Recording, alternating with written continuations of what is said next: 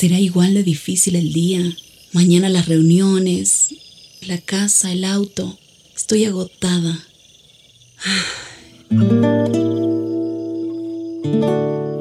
No importa cuántas cosas me hayan angustiado hoy. Me acercaré a Él porque Él tiene descanso para mi alma y mi mente. Cuando mi corazón está tranquilo, puedo escuchar su voz en quietud y confianza. Mi fortaleza está en descansar en Dios. Ven a descansar.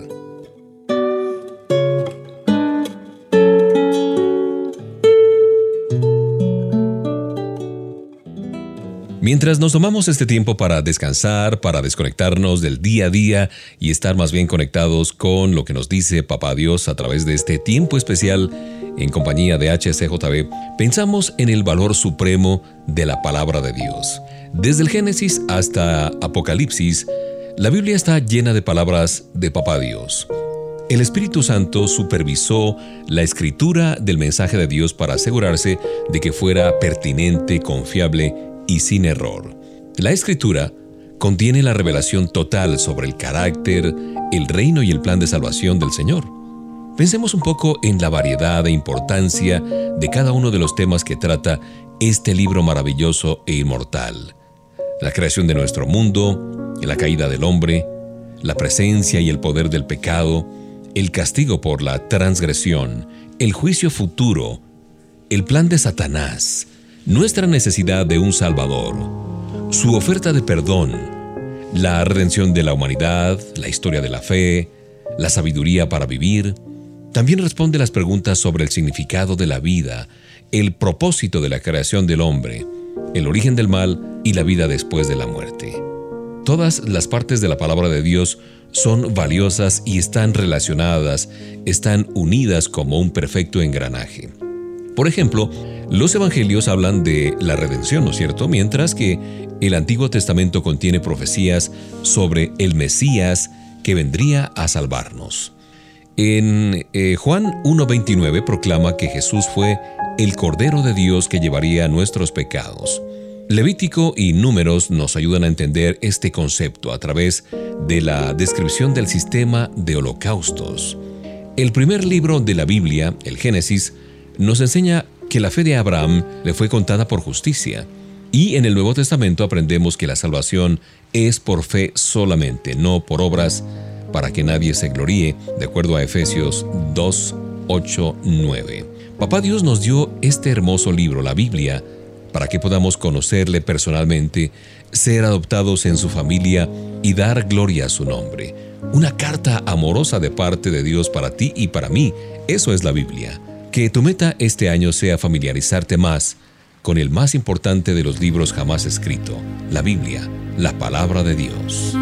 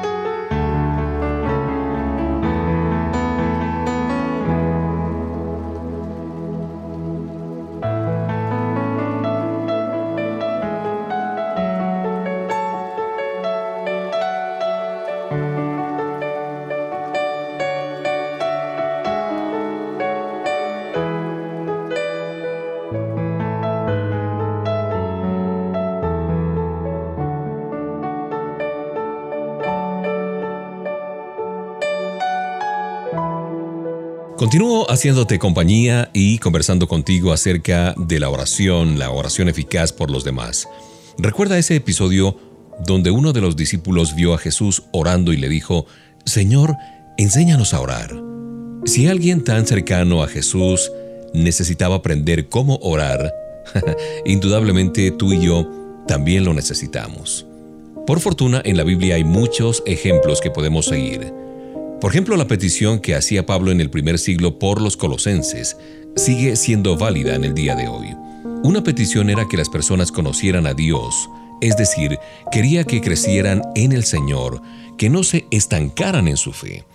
Esta transformación se produce por el estudio de la palabra de Dios, la práctica de los principios bíblicos y cuando observamos las consecuencias de la obediencia al Señor. Otro ruego era que experimentaran el poder de Dios. El apóstol quería que tuvieran el poder sobrenatural del Señor y la fortaleza que necesitaban para cumplir su voluntad. Lo imposible para el hombre vuelve a ser posible cuando el creyente confía en Dios, de manera que así la gloria la reciba Él. Por último, el apóstol Pablo pide que den gracias con gozo, con alegría.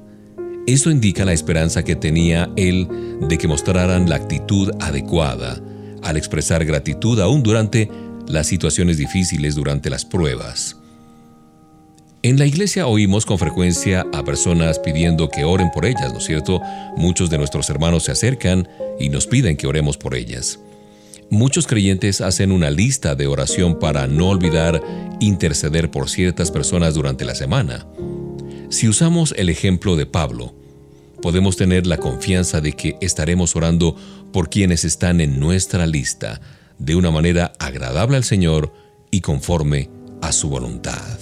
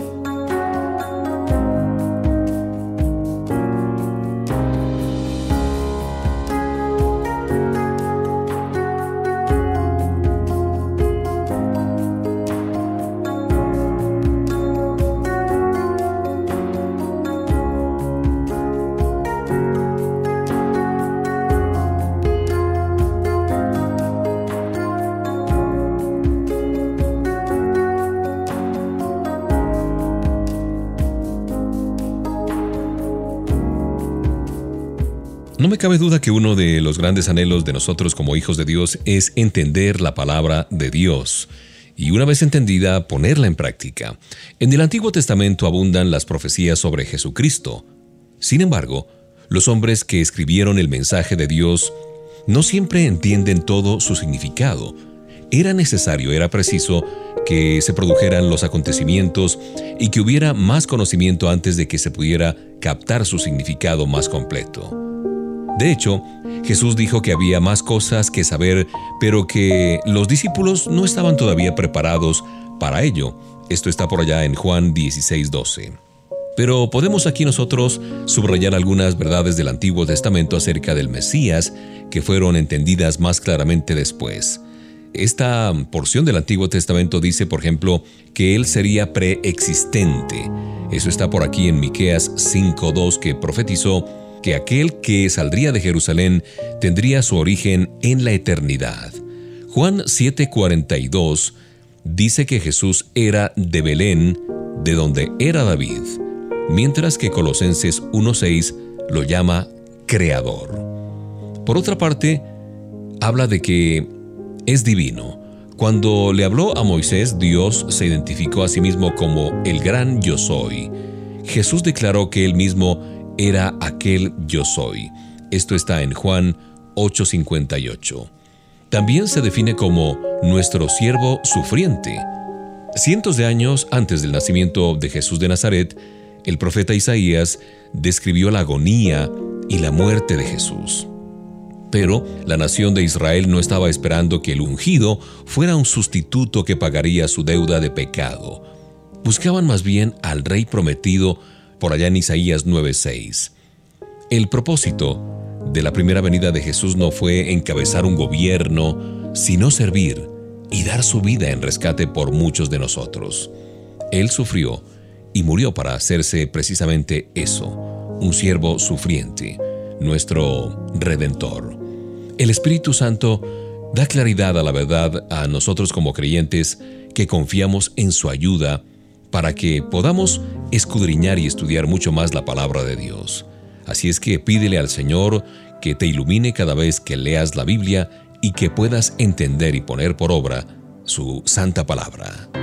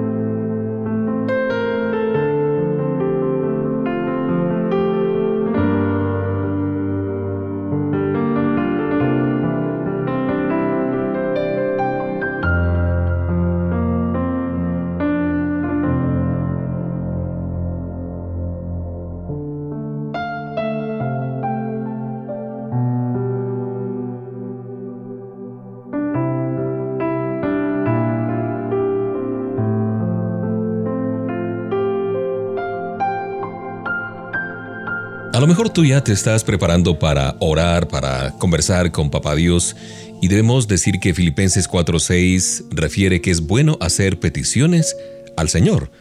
Muchas veces le pedimos ciertas bendiciones, algunos resultados, la sanidad de nuestros seres queridos, de nosotros mismos, pero hay ocasiones en las que por su omnisciencia, Dios ve un no como un bien mayor al final. Entonces, ¿cómo saber ciertamente cuáles oraciones están de acuerdo con su voluntad? A lo mejor te preguntas tú.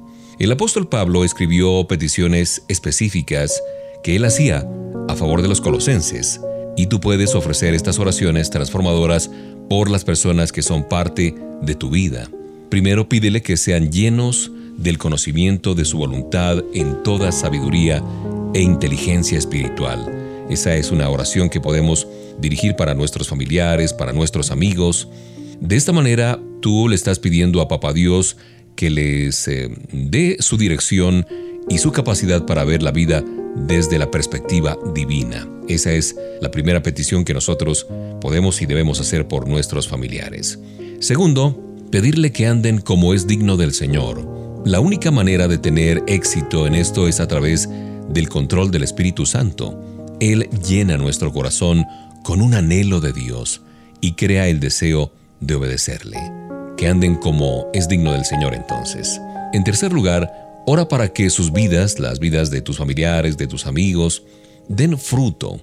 Hay una diferencia entre estar activo y estar dando fruto. Muchos hijos de Dios creen que para hacer un impacto para Dios tienen que servir como voluntarios en muchos ministerios de la iglesia o ser misioneros o pastores, y esto es bueno, pero la verdad es que la utilidad en la obra de Papá Dios dependerá de lo que Él llame a cada persona a hacer.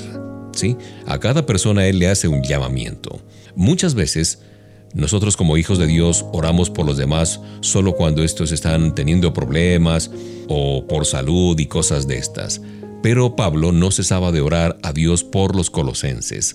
Al interceder por otras personas ante el Señor, recuerda las cosas que oraba el apóstol, lo que ya hemos dicho acá, que sean llenos del conocimiento de su espíritu, que anden como es digno del Señor, y para que sus vidas den frutos generosos. Esa es la oración transformadora de vidas.